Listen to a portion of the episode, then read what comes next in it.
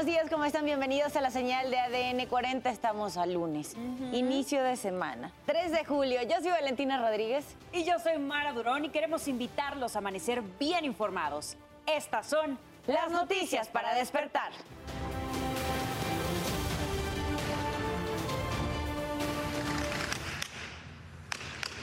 Raza, raza, no salgan, por favor. Está todo lo que da. ¿Están oyendo? Esos son balazos. Enfrentamientos entre grupos armados de Caborca, Sonora, dejaron tres muertos y cuatro lesionados. Alejandro Murat y Gustavo de Hoyos declinan buscar la candidatura presidencial de la Alianza Va por México.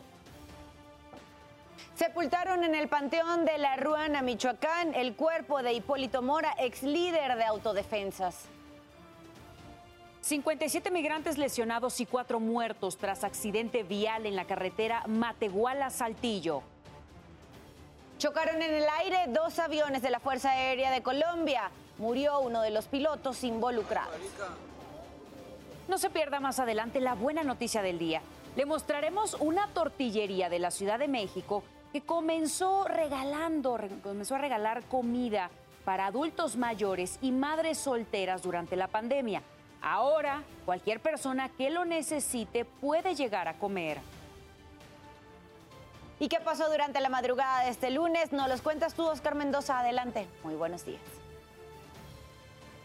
¿Qué tal? ¿Cómo están? Muy buenos días. Les saludo con mucho gusto. Durante esta madrugada ocurrió un fuerte accidente allá en la alcaldía Gustavo Amadero. Una mujer de aproximadamente 40 años de edad volcó la camioneta en la que viajaba esto allá en la colonia Tenochtitlán. Justo ella circulaba en aparente exceso de velocidad eh, sobre la avenida de Oriente 95. Al llegar a Norte 82, pues perdió el control de su unidad. Eh, se impactó por la parte trasera de un remolque de un tráiler y quedó volteada sobre su costado derecho. Eh, pues afortunadamente ella resultó con lesiones menores, sin embargo fue atendida a bordo de una ambulancia del Escuadrón de Rescate y Urgencias Médicas del ERUM por paramédicos. Eh, las lesiones que traía únicamente eran menores y no fue necesario trasladarla a un hospital. Sin embargo, pues esta mujer fue detenida por policías del sector, quienes pues la trasladaron al Ministerio Público en donde se rendirá su declaración y se deslindarán las debidas responsabilidades. Y más tarde allá en la zona oriente de la capital mexicana, un fuerte accidente automovilístico ocurrió justo en la colonia San Lorenzo La Cebada, allá en la alcaldía Xochimilco. Dos vehículos tipo sedán circulaban sobre los carriles centrales de periférico. Al llegar al cruce de Vaqueritos, pues este conductor de este vehículo azul chocó por la parte trasera a este conductor del otro auto de color rojo, el cual pues se impactó contra el muro de contención, dejando lesionados a los dos tripulantes, el conductor y un pasajero, ya que este vehículo era un taxi de aplicación. Estas dos personas eh, con lesiones graves fueron trasladadas a un hospital y el conductor en aparente estado de ebriedad fue trasladado también al Ministerio Público en donde rendirá su declaración y se deslindarán las responsabilidades correspondientes. Hasta aquí eh, todo lo que ocurrió más importante durante esta noche y madrugada en nuestra guardia nocturna. Yo regreso con ustedes. Eh, que tengan excelente mañana de lunes. Buenos días. Oscar, muchísimas gracias por el reporte, también un excelente este, inicio de semana para ti. Te vemos en el resto de los espacios de ADN 40. Por lo pronto quiero invitarlos a que visiten nuestro sitio web que es www.adn40.mx. Aquí podrá encontrar toda la información que necesite y en el momento que la requiera. Las condiciones meteorológicas para nuestro país se espera un inicio de semana con lluvias. Tenemos por una parte un canal de baja presión que recorre el interior de la República Mexicana. Tenemos también la onda tropical número 9 recorriendo el sureste de nuestro país que estará dejando lluvias principalmente, les recuerdo, para la península de Yucatán, el sureste y no se descartan también lluvias con descargas eléctricas para el centro de la República Mexicana. Aquí en la Ciudad de México también podríamos eh, pues, registrar algunas lluvias debido a esta combinación, canales de baja presión y el paso de la onda tropical número 9. Así las condiciones meteorológicas, tengan en cuenta y tome precauciones. Le recuerdo que en ADN 40 evolucionamos y queremos estar más cerca de usted. Por eso lo invito a reportar a través de todas nuestras redes sociales con el hashtag Ciudadano en Tiempo Real cualquier denuncia, reporte o situación que le inquiete. A través de redes sociales denunciaron las bolsas de basura que abandonan en la calle Puente de Joco, que se encuentra en la colonia Pueblo de Joco, Alcaldía Benito Juárez. Les recuerdo que mi compañera Saraí Uribe estará a las 12 del día leyendo todo lo que nos manden con el hashtag Ciudadano en Tiempo Real. Veamos precisamente la imagen con la que acompañan esta denuncia de cómo se encuentran las bolsas de basura ahí en la calle. Pues evidentemente se necesita también conciencia por parte de los ciudadanos que no dejen la basura en el lugar. Las autoridades pues que pasen, pasen a recogerla. Vamos a ver imágenes en tiempo real. Le mostramos el amanecer desde Páscuaro, Michoacán. Y en el plano internacional podemos ver el puente de Brooklyn desde la ciudad de Nueva York en Estados Unidos.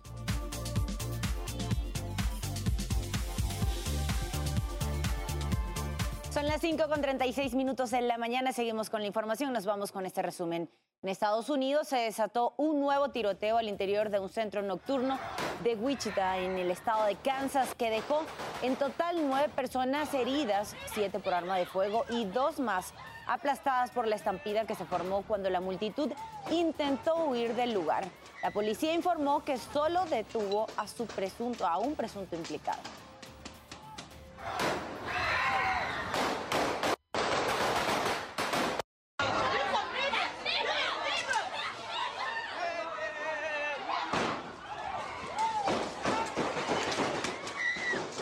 En Ecatepec, Estado de México, unas personas que tenían en cautiverio a un tigre de Bengala decidieron donarlo al Parque Ecológico Ecalt. El felino de un año y medio se encontraba en la colonia Cuauhtémoc en un espacio habilitado dentro de una casa. El tigre de nombre Nalo estaba en un espacio muy reducido. Los especialistas apoyaron en los preparativos para su traslado. También aseguraron que el animal solo presentaba sobrepeso, por lo que se encuentra con dieta especial. Recomendaron no tener este tipo de animales salvajes por su agresividad y porque no deben sacarlos de su hábitat natural. La estructura conocida como pie migrante fue localizada en un negocio de compra y venta de fierro tras haber sido robada al artista fronterizo Yorgote en Ciudad Juárez, Chihuahua. La pieza está elaborada con materiales como fierro, varillas y alambre que dejan los migrantes en el muro cuando brincan con escaleras hechizas. En el negocio de fierro donde la tenían se dieron cuenta que la estaban buscando y pidieron al artista que fuera para recogerla. La tenían como al fondo del espacio, o sea, estaba realmente así como que pues ahí en un lugar donde no, no estaban trabajando con ella ni, ni desarmándola. De buena voluntad, eh, los dueños del, del local nos la regresaron sin cobrarnos ni nada. Detuvieron en Macuspana, Tabasco, a Sergio N., el sujeto que aparece en un video golpeando a dos menores. La Fiscalía Estatal informó que se logró acreditar su participación en los delitos de violencia familiar y lesiones. Fue puesto a disposición de un juez de control de la región judicial número uno para dar seguimiento a su proceso. 5 de la mañana con 39 minutos. Pasamos a los temas de urbe. El vocero de la Fiscalía General de Justicia de la Ciudad de México, Ulises Lara, informó que notificaron nuevas órdenes de aprehensión en contra del exalcalde de Benito Juárez, Cristian Bonderrich, e Ismael Isauro N., ex asesor de la jefatura delegacional. Esto por los delitos de uso ilegal de atribuciones y facultades continuando. Las autoridades capitalinas obtuvieron prisión preventiva para ambos exfuncionarios señalados de irregularidades inmobiliarias. Un juez vinculó a proceso a dos policías preventivos de la Secretaría de Seguridad Ciudadana de la Ciudad de México, acusados de ejercicio abusivo de funciones. De acuerdo con el expediente, el 19 de agosto del 2021, José N., y Giovanni N. estuvieron en la alcaldía Gustavo Amadero y pues a, cinco personas las, las robaron. Según las pandillas, según las indagatorias, les habrían fabricado delitos y falsearon información sobre cómo ocurrieron los hechos. Detuvieron e ingresaron al reclusorio Oriente a un sujeto identificado como Alex N por el feminicidio de su pareja. El crimen ocurrió el 24 de junio en una casa de San Pedro Mártir en la alcaldía Tlalpan. De acuerdo con la versión del hombre, la mujer había muerto por una caída. Sin embargo, los peritajes revelaron que la víctima fue golpeada y asfixiada.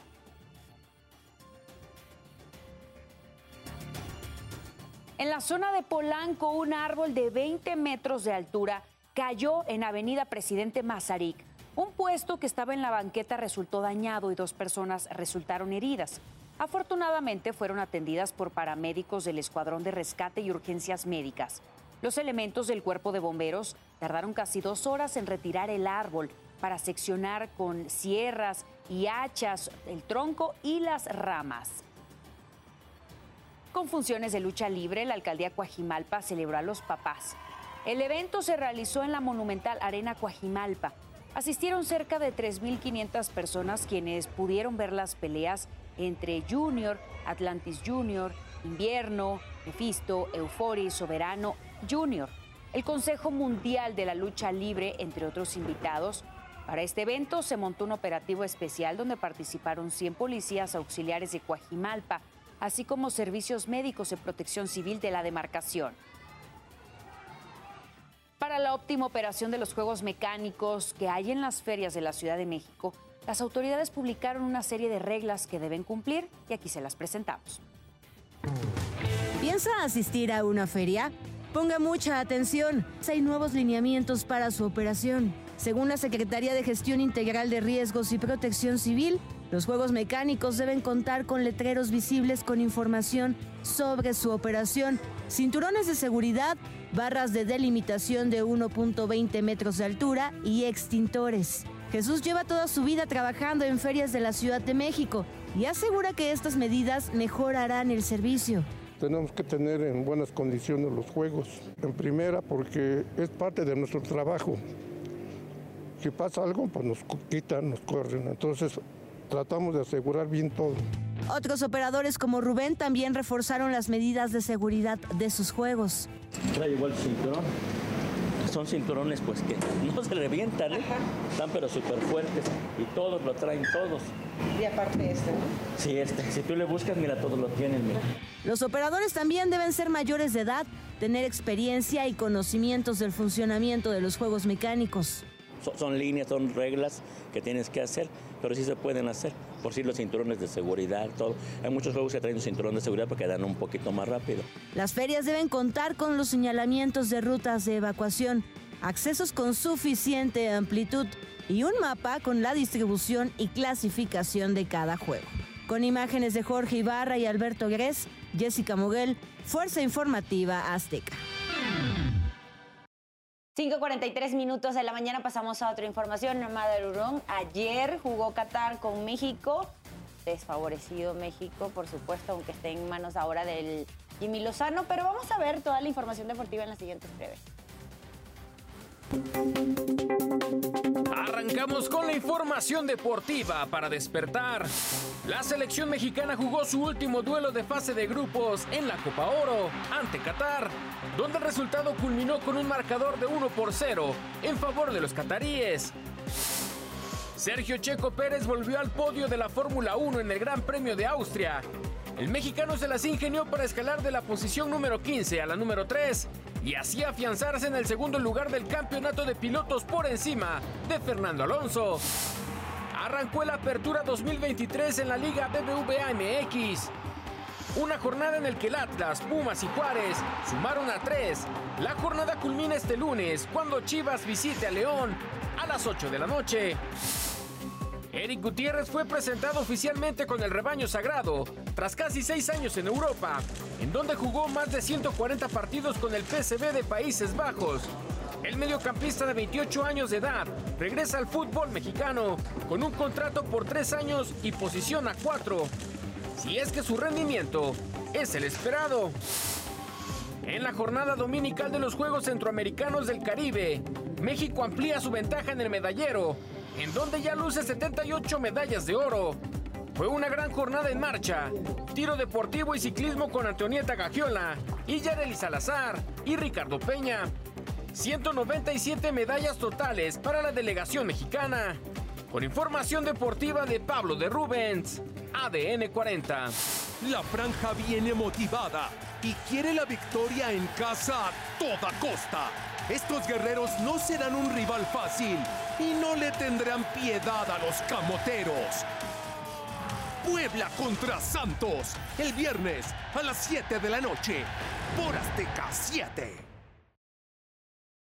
5 de la mañana con 45 minutos. Pasando a temas internacionales, un video captó el momento en el que dos aviones de la Fuerza Aérea Colombiana chocaron en el aire durante un ejercicio de entrenamiento.